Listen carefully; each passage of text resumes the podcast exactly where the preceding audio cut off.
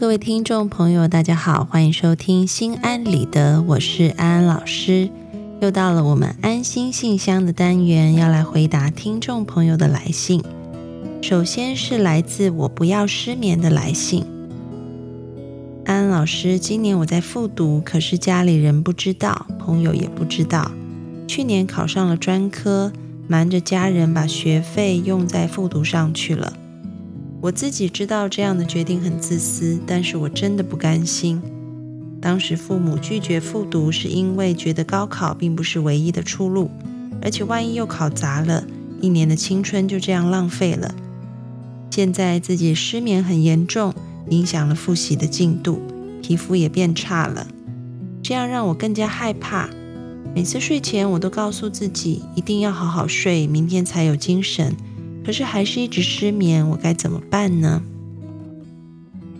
安安老师从你的字里行间看得出来，你是一个对于自我要求很高、好胜心也比较强的人。那么，安安老师要给你一个建议，这个建议可能你听起来会觉得很奇怪，那就是，请你在睡前告诉自己说，睡不着也没有关系。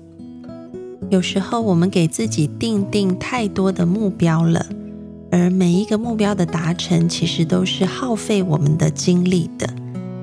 白天的学习其实已经耗去了你很大的能量了，晚上睡眠是一个补充能量的时间，所以请你先把晚上一定要好好睡这样子的目标先放下来。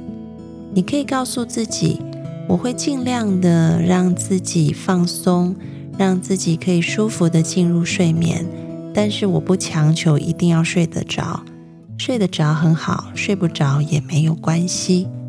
就请你带着这样子一种不强求的心态去睡觉。而在睡觉的时候呢，你可以练习一件事情，那就是你可以试着把专注力放在你身体的部位上面。你可以一个部位接着一个部位的去关照你自己的身体。你可以先从脚底开始，然后小腿、膝盖、大腿、臀部、腰部、腹部、胸部、肩颈到头，一步一步的去观察那个部位的感觉。当你可以观察那个部位的感觉的时候，你就是把你的心放在你的身体上了。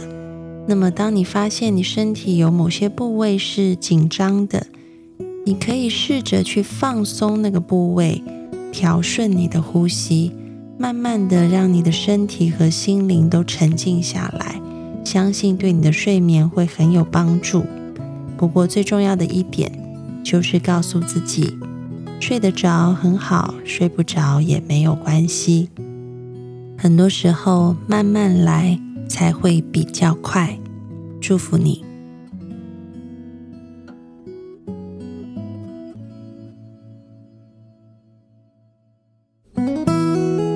接下来是来自三月艾米丽的来信。我二十二岁，在北京待了三年，期间没有向爸妈要过钱。之前我的工资不高，北京压力大，我向爸妈诉苦，爸妈就会说。你看谁的孩子在北京的工资是多少多少倍？后来已经不会向爸妈说我在北京的实况了，就算跌到低谷也不愿意跟他们提，还要装作过得很好的样子。现在我的工作开始各种不顺，其实很想打电话跟爸妈求安慰，但是想到爸妈说的话，我心里就难受，所以只能憋在心里。